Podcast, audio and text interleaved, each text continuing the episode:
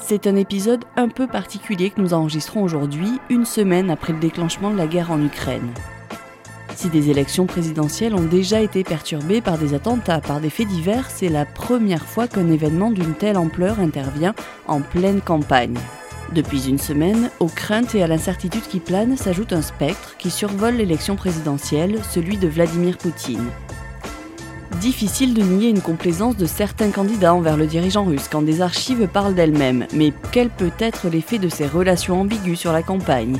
Éric Zemmour, Marine Le Pen et Jean-Luc Mélenchon peuvent-ils s'en relever? Les fréquentations douteuses reviennent-elles forcément comme un boomerang à la tête des hommes politiques? Et une fois au pouvoir, est-il possible de ne pas fréquenter les infréquentables? C'est ce que nous allons voir dans ce nouvel épisode du podcast, le podcast politique de la rédaction Sud-Ouest. Je suis Maud Rieux et je suis avec Jefferson Desport, journaliste politique. Bonjour Jefferson. Bonjour Maud. Et Bruno Dive, éditorialiste. Bonjour Bruno. Bonjour Maud. Entrons directement dans le thème avec cet extrait d'une interview d'Éric Zemmour. Il était le 28 février sur RTL et là, il parle évidemment de Vladimir Poutine. c'est le peuple russe qui décide. Donc, je dirais que c'est un démocrate. vous en êtes je dirais que c'est un démocrate autoritaire. Moi, je vous répète ce que j'ai dit. Démocrate autoritaire, ça veut rien dire. Ah, ça veut tout dire. Ah, rien. absolument tout. Non. Ah si. Ça veut dire qu'il démocrate, il est élu par le peuple. il, n'est pas, c'est pas le peuple. Le peuple n'a pas voté contre lui. autoritaire, ça veut dire qu'il utilise des méthodes que nous n'utiliserons pas. Il utilise donc le terme de démocrate autoritaire. Bruno, ce terme a fait un tollé. C'est peu de le dire? Oui, bah, évidemment, c'est ce qu'on appelle euh, une, une, apocope, c'est-à-dire qu'on accole deux, euh, deux termes antagonistes. Euh, donc, euh, euh, on voit bien que Éric Zemmour cherche, comme tous les, comme tous ses comparses en poutinophilie, à se démarquer de Poutine, mais qu'il a quand même lui beaucoup plus de mal que les autres à faire oublier sa, sa fascination. Et donc, démocrate, il joue sur les mots, évidemment. Il y a des élections en Russie.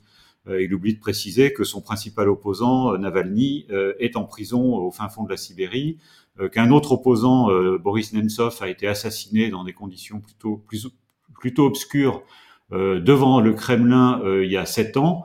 Euh, et euh, un, certain nombre d'opposants euh, sont, en, sont en prison, sans parler de ceux qui ont été empoisonnés, sans parler des manifestants, et on le voit encore tous les jours, qui sont arrêtés par la police parce qu'ils manifestent contre la guerre en Ukraine. Donc, mais ça, Éric Zemmour oublie d'en parler. Euh, il ne retient que la parodie de démocratie à, laquelle se, se, livre Vladimir Poutine. Jefferson? Oui, c'est vrai, Bruno a raison de le rappeler. Oui, il y a des élections en Russie, mais quel crédit leur accorder quand Vladimir Poutine se partage, récupère le pouvoir, maintient le pouvoir et le garde depuis 22 ans? Et euh, Bruno a tout à fait raison de rappeler, il faudrait poser la question à Navalny de savoir ce qu'il pense de cette expression de démocrate autoritaire. Je pense que ça le ferait bondir, et c'est normal. Donc euh, on voit bien là toute l'ambiguïté de Zemmour, mais au fond c'est une ambiguïté qui s'effondre sur elle-même. C'est un pro-Poutine, c'est un fait. Depuis une semaine, de toute façon, plusieurs archives d'Éric Zemmour sont sorties dans lesquelles il parle de Vladimir Poutine avec beaucoup de complaisance, voire même d'admiration. On en a sélectionné deux. La première date de juin 2021, dans laquelle il parle des relations entre la Russie et les États-Unis. La seconde date de septembre 2018. Donc il faut arrêter de faire de Poutine l'agresseur. C'est Poutine l'agressé. Je dirais que Poutine euh, ressemble beaucoup, il aurait pu être français. Vous voyez ce que je veux dire? C'est-à-dire que oui, c'est-à-dire qu'il prend un pays qui a été un empire, qui a été une grande puissance et qui est une, un empire en déclin et il essaye de le redresser. C'est, vous voyez, on a connu ça après Vous rêvez d'un Poutine français? Ah euh, oui, j'en rêverais, oui. Mmh. Éric Zemmour a pourtant officiellement condamné sans réserve l'intervention russe en Ukraine, mais cette fascination historique envers Poutine, est-ce que ça peut vraiment lui coûter cher dans cette élection présidentielle? Oui, ça, ça peut lui coûter cher parce que euh, on le voit d'abord dans, les premiers sondages qui ont été effectués cette semaine depuis l'invasion de l'Ukraine, c'est lui qui prend le plus cher, hein, c'est lui qui baisse euh, le plus, contrairement à Marine Le Pen euh, et parce qu'elle a fait des déclarations peut-être plus anciennes ou plus prudentes. Euh, on a les déclarations, on les écoutera ensuite, oui. mais on y reviendra tout à l'heure. Ils sont pas non plus exempts de tout reproche, loin de là. Euh, mais Zemmour, c'est lui qui prend le plus. Et pourquoi Peut-être parce que euh, ce sont des voix. Euh, Zemmour, il prend un peu à la fois à l'extrême droite, mais aussi un peu à la droite républicaine. Alors, il faudra analyser ça de près.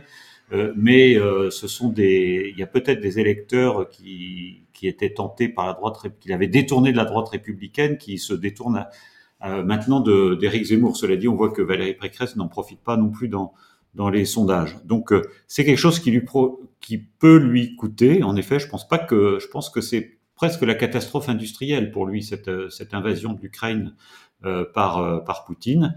Bon, il faut rappeler, il faut être pour être tout à fait honnête, il faut rappeler que toutes ces déclarations qu'on vient d'entendre, il y en a beaucoup d'autres, elles ont été prononcées quand il n'était pas ni candidat ni, homme politique, mais simple polémiste ou journaliste. Euh, C'était euh, à CNews, il y a une déclaration à CNews, et l'autre il y a trois ans devant le journal L'Opinion. Euh, mais il les a prononcées, euh, ça correspond à quelque chose qu'il pense profondément, et il n'est pas le seul, on va y revenir, il n'est pas le seul à, à, avoir exprimé cette véritable fascination pour Vladimir Poutine qui a imprégné pendant longtemps une grande partie de la classe politique et journalistique française. Alors je, vais euh, rebondir sur ce que dit Bruno, mais ces archives, elles montrent quelque chose, c'est ce qu'on appellerait, ce qu'on pourrait appeler la mémoire médiatique.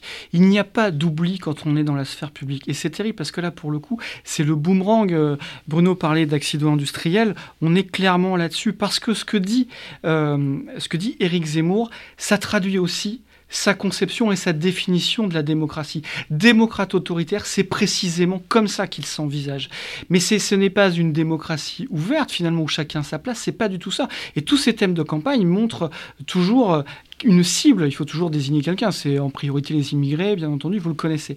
Donc euh, pour lui, oui, ça peut lui coûter très cher parce que on est en train de prendre conscience de ce que ça veut dire que euh, d'admirer, d'avoir de la fascination pour un homme autoritaire. Ça vous renvoie vous-même à votre propre conception euh, de la vie politique et ça fait, euh, au fond, depuis qu'on a commencé cette série de podcasts, Maud et Bruno, on, on, cherche le facteur X. en 2017, ça a été le Penelope Gate et là, on voyait rien émerger si ce n'est, on était dans le front du Covid, donc ça démarrait par etc. Là, la guerre en Ukraine, c'est peut-être le facteur X de l'élection présidentielle de 2022. Facteur X parce que on va exhumer des déclarations, on va voir qui pense quoi sur un sujet fondamental qui s'appelle la démocratie et qui dépasse les mesures techniques du pouvoir d'achat, de l'éducation, de la santé. Euh, on vient revenir à une vision un peu plus globale, un peu plus haute, un peu plus grande de ce que c'est qu'est la politique. Du coup, quand il condamne l'intervention, c'est qu'il n'a pas le choix? Euh, oui, je pense. Euh, c'est parce que ça devient très difficile. C'est quand même très difficile à soutenir, même quand on admire euh, Poutine ou quand on se veut ami de la Russie. C'est tout de même, euh, c'est tellement violent. Euh, peut-être, mais ça, ça, j'extrapole. Je, hein. Peut-être que si le Poutine s'était contenté de pousser un peu ses pions au Donbass, euh, il n'aurait pas condamné autant, ni les autres d'ailleurs. Mais donc là, là, c'était difficile de faire autrement. Euh, cela dit, on voit quand même qu'il y a toujours des circonstances atténuantes. Euh, on le voit euh, dans le discours que Mélenchon a prononcé à l'Assemblée nationale ce mercredi, on le voit ce mardi, pardon, et on le voit dans cette déclaration d'Éric Zemmour. Jean-Luc Mélenchon, justement, euh, c'est comme Marine Le Pen, euh, ils ont eu tous les deux euh, des mots aussi admiratifs envers Poutine ces dernières années. On a justement sélectionné un montage de différentes déclarations de Marine Le Pen. On va, on va l'écouter tout de suite. Bien sûr que nous souhaitons la victoire de Vladimir Poutine. J'ai de l'admiration pour Vladimir Poutine parce qu'il a réussi à mettre au pas les oligarques. Il, il, a émergé un nouveau monde dans ces dernières années c'est euh, le monde euh, de Vladimir Poutine. Bruno, vous en parliez tout à l'heure, Marine Le Pen et Jean-Luc Mélenchon, finalement, sont plus épargnés que Éric Zemmour, alors qu'ils ont eu des déclarations plus ou moins équivalentes. Ça tient à quoi, cette différence de, de traitement Jefferson? Alors, c'est un cas très particulier, Marine Le Pen, parce que là encore, ça se vérifie. Marine Le Pen a traversé toutes les tempêtes, les scandales financiers, les euh, défaites électorales, notamment celle de 2017, avec un débat de l'entre-deux tours catastrophique où elle est clairement pas à niveau face à Emmanuel Macron. On lui prédit euh, une rentrée 2017 vraiment sombre. Effectivement, elle a un gros coup d'arrêt et elle réussit à se refaire. Et au fond, Marine Le Pen, quelles que soient les polémiques, quelles que soient ses petites phrases, quelles que soient ses ratés, quelles que soient ses faiblesses, son électorat, lui, semble imperturbable. Il est toujours au rendez-vous. Alors, il y a toujours la question du plafond de verre, elle ne le dépasse toujours pas, mais néanmoins, cet électorat-là, il ne lui en veut pas. En gros, elle pourrait dire presque n'importe quoi, son électorat sera toujours présent. C'est pas suffisant, mais dans la compétition qui l'anime, notamment avec Éric Zemmour, c'est fondamental parce que on a la sensation que l'électorat, euh, que Éric Zemmour doit rendre des comptes à son électorat, doit se dépatouiller de ces petites phrases, quand euh, Marine Le Pen euh, traverse ça très tranquillement avec l'expérience, on va dire, des vieilles troupes. Mais c'est très intéressant parce que ce qu'on a vu arriver avec les, Eric Zemmour, je ne veux pas être trop long, mais c'est le début d'une recomposition à droite. Au fond, depuis 2017, cette recomposition, elle touche la droite et la gauche, les forces traditionnelles, mais avait épargné jusque-là Marine Le Pen et l'extrême droite. Il n'y avait pas de challenger à l'extrême droite. Cette fois, c'est posé. Et ces dernières semaines, avant la guerre en Ukraine, il y avait une vraie question de la recomposition à, à l'extrême droite avec la question du leadership, du futur leadership. Marine Le Pen, à ce stade, est en train de reprendre la main et montre un tout petit peu son épaisseur et son ancrage dans la société. C'est presque une aubaine, euh, Bruno, pour euh, Marine Le Pen? Alors je ne sais pas, les déclarations qu'on vient d'entendre quand même euh, sont accablantes, hein, c'est quand même terrible. Alors moi j'attribue, pourquoi Marine Le Pen s'en sort pour l'instant mieux dans les sondages? Il faut être très prudent, hein, mais il y, a, il y a au moins deux facteurs, deux explications. La première, c'est que son électorat n'est pas gêné par sa poutinophilie. Il y a toujours dans l'électorat euh, le péniste, euh, juste depuis le, père Jean-Marie Le Pen, cette fascination pour l'homme autoritaire, pour le personnage, euh, l'homme fort. Souvenons-nous de Jean-Marie Le Pen qui avait jeté son dévolu dans les années 90, c'était du temps de d'Eltsine, sur un l'homme fort de l'époque qui s'appelait Vladimir Jirinovski, dont on redoutait à l'époque qu'il se euh, il gagnait, il avait remporté de bons succès électoraux et on redoutait qu'il prenne le pouvoir euh, en Russie et qu'il y ait un nouvel homme, un nouvel homme fort, une espèce de, de dictateur euh, en Russie. Enfin, c'était une sorte de, de, de pré-Poutine finalement. Et Le Pen, il s'affichait avec ce Jirinovski. Donc il y a une vieille tradition euh, d'affiliation avec le régime l'autoritarisme russe. Euh, le deuxième facteur, euh, c'est que ces déclarations sont peut-être un petit peu plus anciennes. Euh, donc euh, c'est pour ça que c'est bien de les rappeler parce que les, tout ce qu'on dit doit quand même être rappelé.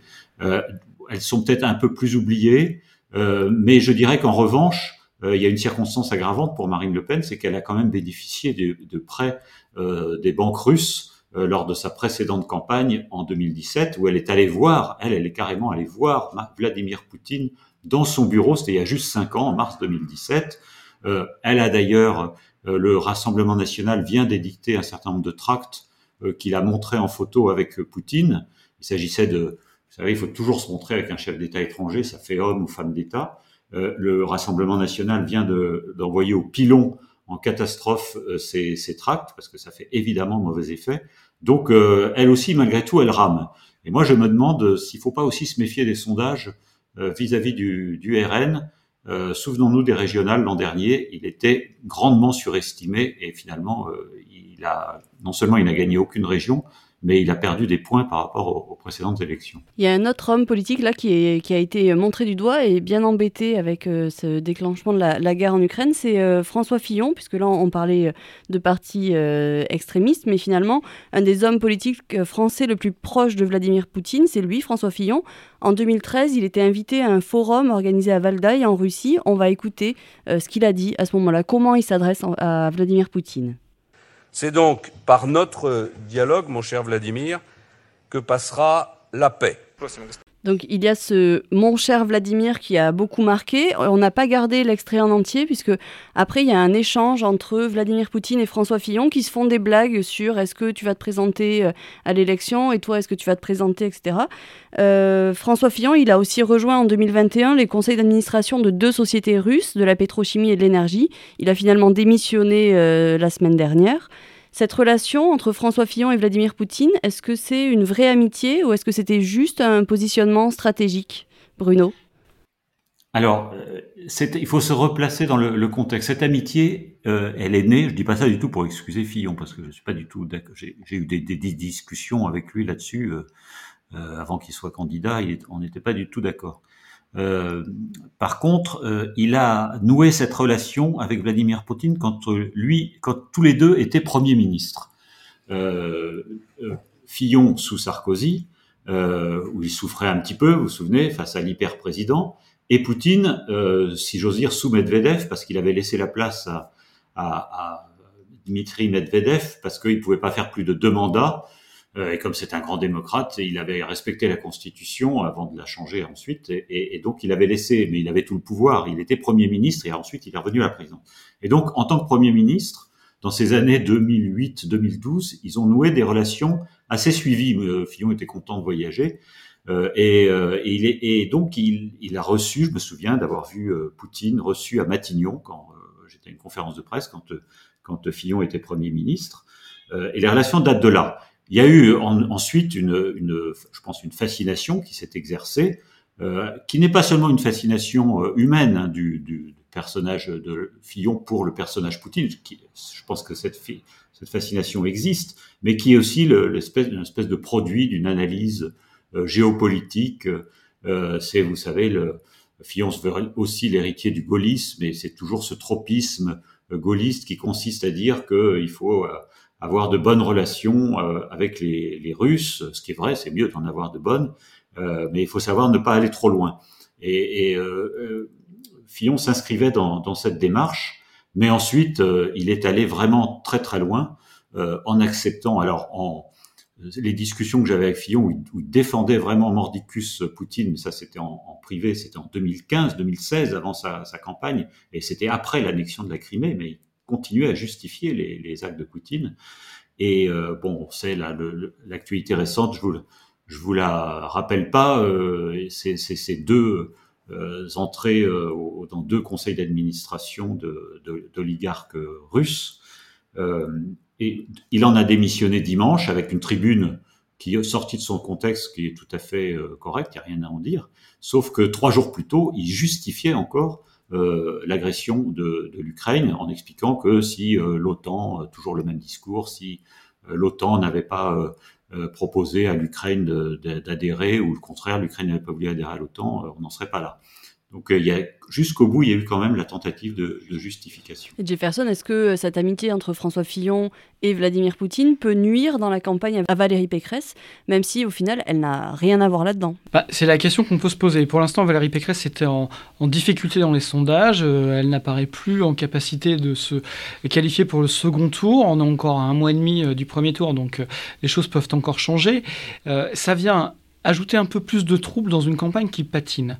Euh, au fond, vous l'avez dit, euh, il faut faire une vraie distinction entre François Fillon, qui n'est plus du tout aux affaires, qui est un ancien Premier ministre, qui a quitté la vie politique, qui est donc libre de prendre les engagements qu'il veut, de rentrer dans les conseils d'administration qu'il veut, d'avoir les relations qu'il veut avec les pays qu'il veut. Ça, ça ne pose aucune difficulté. Après, on va se placer sur le terrain de la morale, et c'est encore autre chose.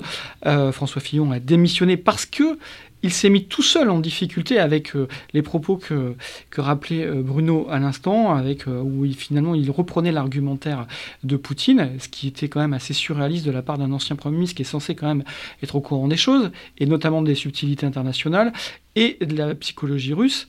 Mais maintenant, pour Valérie Pécresse, c'est ça vient pas l'aider ça va peut-être pas forcément la freiner parce qu'elle, elle a pris ses distances et que cette séquence-là comme pour euh, euh, Emmanuel Macron, ça ouvre une autre perspective, puisque tous les pro-Poutine sont en train d'être rattrapés par leurs déclarations passées, doivent se justifier. On n'est plus sur le terrain de leurs propositions, de leurs idées. Donc le champ du débat, euh, on a fait un pas de côté, là on n'est plus sur le programme. Ils ne peuvent plus mettre en avant leurs propositions, leur vision de la France. Ils sont obligés de se justifier. Donc là, pour le coup, Valérie Pécresse a une fenêtre de tir pour euh, riposter et montrer toute sa différence et avancer. Elle est un peu plus épargnée sur ce point-là. Maintenant, ça ne vient pas aider, ça vient ajouter un peu plus de troubles à la droite parce que euh, il y a eu euh, parce que François Fillon a quand même été le candidat de 2017. Je peux, si je peux rajouter quelque chose, Valérie Pécresse, son problème dans cette affaire, c'est pas tellement François Fillon, même si elle a eu, elle a eu beaucoup de mal quand même à s'en démarquer. Hein Mais bon, elle, elle n'est pas suspecte de, on ne retrouvera pas de traces de, de déclarations euh, poutinophiles. Elle n'est pas suspecte de ça, même si elle était jeune stagiaire en, Russie autrefois.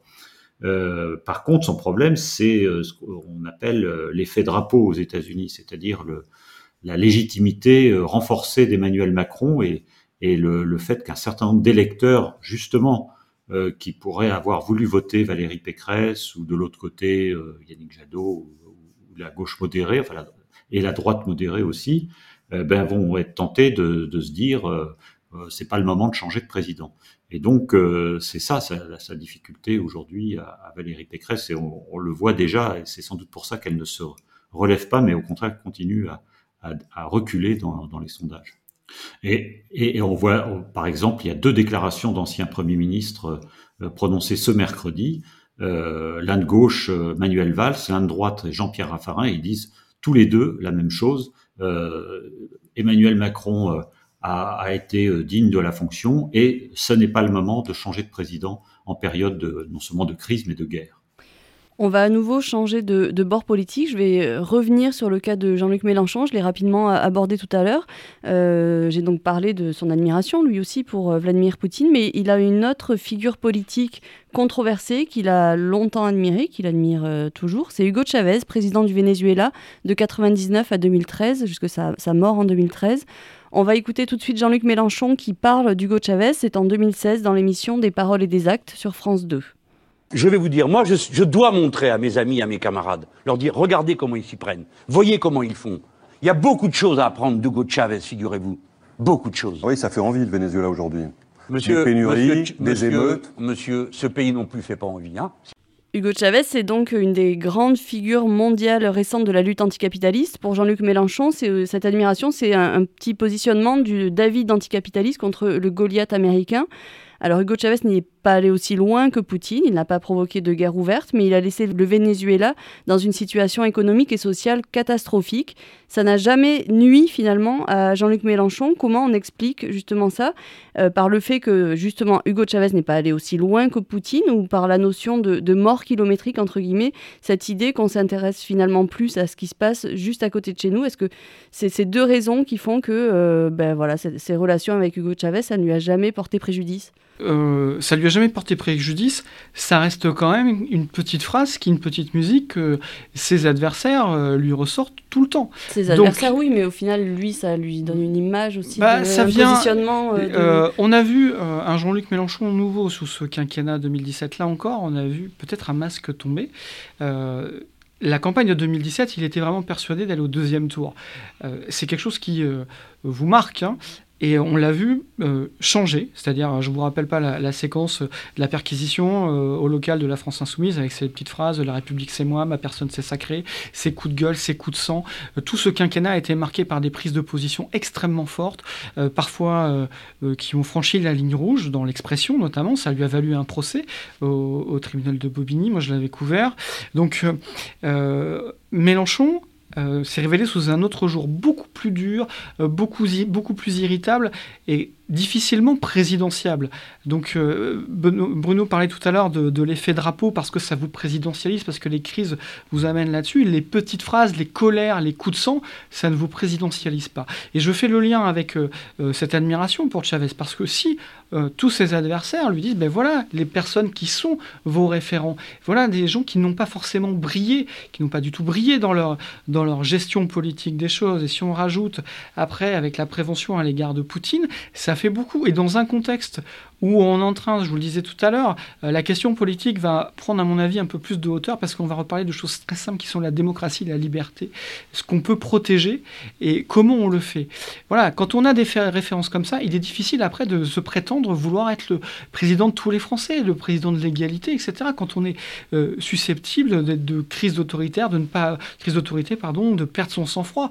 Vous imaginez aujourd'hui un dirigeant politique qui perd son sang-froid face à la situation actuelle C'est ça la question qui est posée. C'est qui a le calme, qui a la sérénité alors Jean-Luc Mélenchon, en fait, il s'est inscrit dans la, grande tradition de la gauche euh, française, pas seulement française, mais surtout française quand même, qui était toujours de chercher un modèle, euh, le modèle, le paradis euh, idéal qui ferait rêver les, travailleurs. Alors ça a commencé avec l'Union soviétique, de Lénine, de Staline, puis on s'est tourné vers Mao Tse-tung, puis vers le Vietnam, puis vers Cuba, et euh, finalement, Chavez, il est dans la suite de cette de cette lignée. On a besoin de trouver des modèles ailleurs, euh, et on est toujours déçu en général. Euh, Chavez, au début, c'est vrai qu'il a c'était un relatif démocrate. Il a appliqué une politique sociale extrêmement généreuse, faut le reconnaître, notamment en matière de santé et d'éducation, un peu comme à Cuba d'ailleurs. Euh, sauf que ça a fini par euh, dégénérer et que ça a coûté finalement très cher au pays qui a été euh, qui, s'est peu à peu ruiné alors que c'était un pays euh, très riche le Venezuela. Faut rappeler qu'il est membre de l'OPEP, il y a du pétrole, c'est un pays exportateur de pétrole. C'était pendant un temps la seule démocratie, le pays le plus riche d'Amérique latine. Euh, maintenant c'est quasiment le contraire. La, circonstance aggravante. Donc on peut comprendre à la rigueur que Jean-Luc Mélenchon ou certains aient admiré Chavez au début, au début de l'expérience. Quand il prononce cette phrase que vous venez de diffuser, nous sommes en 2016. Alors d'abord, Chavez est mort depuis trois ans. Euh, son remplaçant est, beaucoup moins estimable, Nicolas Maduro, qui lui est un, dictateur qui a truqué les élections. Euh, bon, il n'a pas envahi d'autres pays, mais il y a quand même beaucoup de réfugiés. Il faut quand même rappeler qu'il y a un million de réfugiés du Venezuela dans la Colombie, en Colombie voisine. Donc le bilan n'est quand même pas très reluisant. Et eh ben Mélenchon, il continue à, défendre ce, régime et ce système, quitte à dire à la fin de sa phrase est terrible. En 2016, il dit euh, euh, oui, mais ce pays, euh, le Venezuela n'est pas très reluisant, mais regardez la France non plus, c'est pas très reluisant. Il met même si la situation à l'époque n'était pas très bonne, on ne peut pas comparer les, deux pays. Donc, il est dans une espèce de, de, de, tropisme idéologique, quoi. il ne veut pas se désavouer. C'est là où je parlais de la notion de mort kilométrique, c'est-à-dire que le, le Venezuela, euh, effectivement, il y a eu énormément de réfugiés, il y a eu une situation économique, sociale catastrophique. Mais finalement, c'est très loin. Et donc, on en a entendu parler, mais ça nous a peut-être pas autant marqué. Et c'est là où je voulais dire que ça lui a peut-être moins nuit parce que. Parce que ah, bah, les réfugiés sont pas venus chez nous, c'est Voilà, c'est ça. Oui. Et puis, c'est pas, c'est vrai que c'est pas la même. Euh, pas un régime aussi autoritaire, euh, même Maduro, il y a eu, alors on me dirait chez Poutine aussi, Maduro, il y a eu des élections, euh, il y a eu un, il a un rival dont j'ai oublié le nom, Juan euh, quelque chose, qui euh, dont on pensait qu'il allait prendre le pouvoir, qu'il l'a pas pris, mais qui est pas lui non plus exempt de, de, tout de tout reproche. Donc tout ça est un peu un peu un peu complexe. Mais euh, le Venezuela est aujourd'hui un pays, à mon sens, totalement euh, indéfendable. Il en parle moins quand même. Hein, cette déclaration remonte à 2016. il aime pas qu'on vienne le lui rappeler, mais depuis, vous observerez que depuis 2017, il n'en a pas tellement parlé quand même du, du Venezuela. Euh, il y a une dernière étape, c'est une fois arrivé au pouvoir, euh, il y a un vrai dilemme qui se pose. Faut-il, oui ou non, recevoir des personnalités politiques controversées? Alors là, on a eu beaucoup d'exemples. On a eu euh, Nicolas Sarkozy qui a reçu Kadhafi en grande pompe à Paris en, 2007. Emmanuel Macron a reçu Vladimir Poutine au phare de Brégançon en 2019. Jacques Chirac a, a accueilli Mugabe. François Mitterrand a reçu Fidel Castro. Et Danielle Mitterrand était d'ailleurs une grande admiratrice de Castro ça pose cette question est-ce que c'est possible de mener une politique internationale sans fréquenter des infréquentables? Bruno Jefferson, lequel? Ben, Je vais commencer, mais euh, d'abord, la politique internationale, c'est de la diplomatie. Donc, avant toute chose, il faut se parler. C'est exactement la séquence que l'on a vue avant que euh, Vladimir Poutine envahisse l'Ukraine. Il y a eu des tentatives de diplomatie. Vous vous souvenez de ce voyage d'Emmanuel Macron à Moscou, puis à Kiev. Bref, toute la communauté internationale euh, a bougé. C'est tout l'intérêt. Alors, le dilemme que vous soulevez est tout à fait juste est-ce qu'il faut discuter avec des gens infréquentables ou est-ce qu'il faut les bannir tout de suite? Euh, Il y a derrière ça des liens commerciaux. Euh, le monde est ouvert. Vous avez des Français dans à peu près toutes les parties du globe, y compris en, Russie. Donc il y a une nécessité de se parler. C'est quand même le préalable et c'est pas plus mal. On redécouvre aujourd'hui euh, quand on, alors qu'on est en pleine guerre, on, redécouvre aujourd'hui toute l'importance de la diplomatie. La diplomatie, ça ne veut pas simplement dire négocier, ça veut dire aussi se connaître, ça veut dire se comprendre et ça veut dire essayer de lire entre les lignes. Qui, euh, comment discuter aujourd'hui avec euh, Vladimir Poutine alors qu'il a renié tous ses engagements? Comment poser la question de la confiance? Là, c'est une vraie difficulté. Mais je reviens sur l'exemple de Nicolas Sarkozy qui reçoit Kadhafi. Ça avait fait quand même un tollé, c'était pas rien de recevoir Kadhafi. Et souvenez-vous de la petite phrase de Ramayad, qui était alors secrétaire d'État aux droits de l'homme, qui avait dit euh, la France n'est pas un paillasson sur lequel un dirigeant peut venir s'essuyer les pieds du sang de ses forfaits. Ça a fait beaucoup de bruit à l'époque, et si on pouvait retenir du passage politique, euh, du court passage de Ramayad en politique, on pourrait retourner, on pourrait retrouver et retenir pardon cette phrase, euh, parce qu'elle lui avait valu une explication de texte après avec Nicolas Sarkozy. Elle avait créé un embarras. Et ben voilà, on en était là. Euh, le chef de l'État reçoit euh, le dictateur libyen, le guide suprême libyen. Et il le reçoit vraiment. Et euh, avec l'attente, vous vous souvenez très bien. Vous vous souvenez de tout ça Et c'était ahurissant. Et Ramayad avait dit mais la France n'est pas qu'une balance commerciale parce qu'au fond on vendait des armes. Et, et, si on voulait reparler de la question des arsenaux libyens qui ont été dispersés après la mort de Kadhafi, qui alimentent aujourd'hui les bandes djihadistes au Sahel, voilà pour beaucoup. Enfin tout ça pose beaucoup de problèmes. Donc pour revenir à cette à cette question là on peut supposer euh, qu'il est toujours mieux de se parler, mais il y a des limites. Et en tout cas, c'est l'exercice est très. Je crois que c'est vraiment l'exercice qui supporte pas euh, le manichéisme. Oui, je crois qu'on peut pas mettre sur le même plan des dirigeants de de partis politiques, des leaders d'opposition qui vont faire l'éloge ou qui se réclament de dictateurs à l'étranger. Et, ce, et des chefs d'État en responsabilité ou des chefs de gouvernement qui, eux, par contrainte, par obligation de fonction, reçoivent ou vont rendre visite à, des, à des dictateurs ou à des chefs d'État peu, fréquentables. Je ne crois pas qu'on puisse reprocher à Emmanuel Macron d'avoir reçu, pas une fois, mais deux fois, Vladimir Poutine. Souvenons-nous qu'il l'avait aussi reçu juste après son élection à, Versailles. Euh, il a essayé de garder le lien avec la Russie, euh, il a continué d'ailleurs jusqu'à ces derniers jours, et peut-être que ça ne sera pas totalement inutile. Euh, Kadhafi, on, on pouvait pas non euh, Kadhafi Sarkozy, c'était un peu plus délicat parce que c'était un donnant-donnant. C'était pas le fait, c'était pas le fait en soi que Sarkozy reçoive Kadhafi, parce que euh, dans ce, au cours de ce fameux voyage, il a aussi été en Espagne où il est resté longtemps. Et je ne crois pas que ça ait suscité autant de, autant de polémiques. Mais avec, euh, en France, c'était un donnant-donnant. Vous vous souvenez qu'il avait, après son élection, Sarkozy avait obtenu à l'arrache euh, la libération des fameuses infirmières bulgares. Il avait envoyé Cécilia, son épouse d'alors, les, les chercher. Claude Guéant aussi était du voyage. Et c'était dans le deal. Euh, c'est-à-dire que Kadhafi avait accepté euh, de, les libérer, mais il, exigeait, comme c'était un paria international depuis très longtemps, il exigeait d'être reçu euh, en grande pompe à Paris. Et Sarkozy a accepté jusqu'à être humilié, parce qu'il il a été humilié par cette visite. Et quand on regarde bien, c'est le moment où il commence à décrocher très sérieusement dans, les sondages, parce que jusqu'à présent, il bénéficiait d'un état de grâce. Donc on ne peut pas lui reprocher. Ça avait en effet soulevé une crise qu'a rappelé Jefferson avec euh, Ramayad, crise assez marginale parce que euh, elle n'était que secrétaire d'État aux droits de l'homme, donc elle était dans son travail, dans son boulot. Mais euh, on pourrait remonter plus loin. Et là, c'était le premier ministre, un premier ministre qui avait protesté. c'était Laurent Fabius qui avait protesté quand François Mitterrand avait reçu le général Jaruzelski. Et là, on revient en Europe de l'Est. après le coup d'État en Pologne, Laurent Fabius, jeune Premier ministre de la France, comme disait Mitterrand, euh, avait euh, exprimé son trouble en pleine séance de questions d'actualité à l'Assemblée nationale. Et là, euh, je peux vous dire que ça avait fait du, trouble dans l'actualité politique, y compris chez les socialistes. Mais cela dit, est-ce qu'on peut reprocher ça C'était choquant en soi que Mitterrand reçoive Jaruzelski. Est-ce qu'avec le recul, on peut lui reprocher? Il voulait comprendre, il voulait savoir ce qui s'était passé. Et quand on sait que 3-4 ans plus tard, Jaruzelski a, cédé le pouvoir, euh, a négocié avec Solidarité, euh, on ne sait pas encore ce qui s'est dit à. Peut-être que cette visite finalement n'était pas totalement euh, inutile.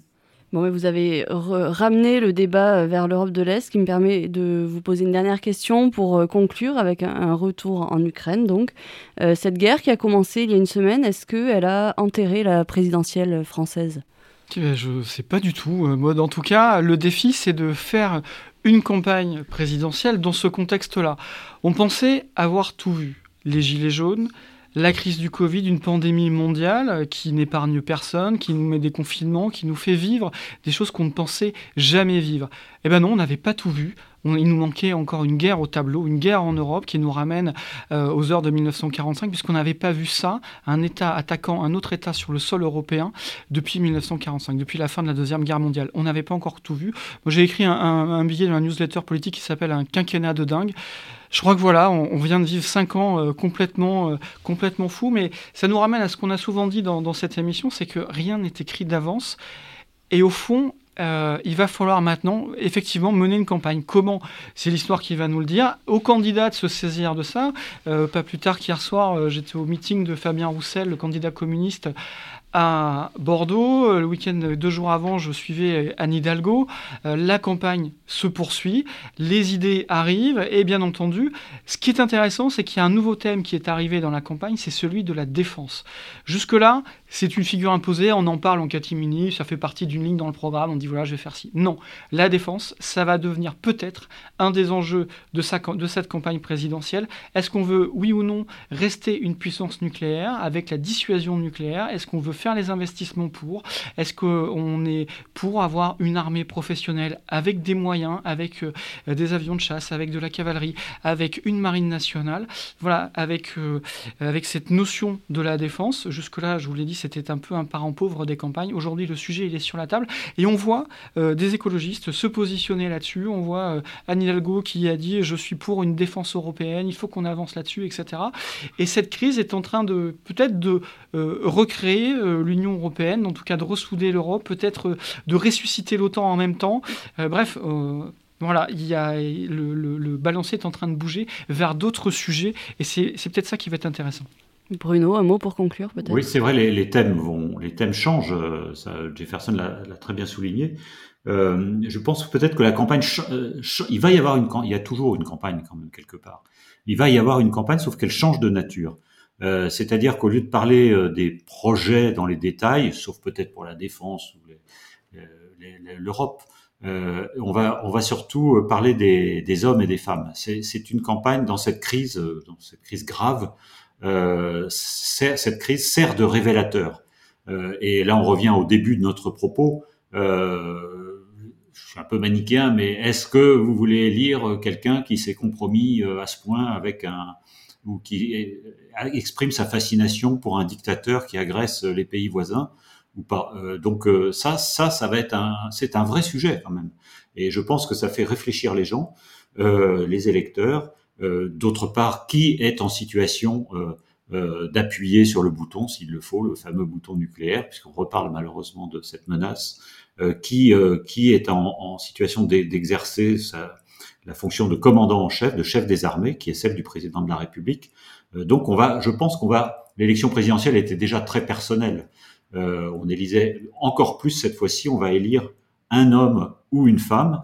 Cela dit, euh, il faut, je pense qu'il faut qu'il y ait un débat aussi sur les, programmes, les projets, parce qu'il serait très dangereux, heureusement cette guerre ne va pas durer éternellement, enfin on peut l'espérer, il serait très dangereux que pendant les cinq ans à venir, euh, un président était élu ou réélu sur un programme dont on n'aurait pas vraiment débattu pendant la campagne il y aura là une question de légitimité qui s'était déjà un peu posée pour Emmanuel Macron dans ce quinquennat euh, actuel et qui se poserait encore plus fort s'il était euh, réélu. Bien écoutez, merci beaucoup Bruno et Jefferson et merci aussi à vous auditeurs pour votre écoute. Si vous avez aimé cet épisode, n'hésitez pas à nous le dire et à le partager autour de vous. Vos retours et suggestions nous sont toujours très précieux. Et pour ne rien manquer du podcast, abonnez-vous sur Spotify, Apple Podcast, Deezer, vos plateformes d'écoute habituelles et retrouvez-nous sur sudouest.fr. On se retrouve dans 15 jours pour un nouvel épisode.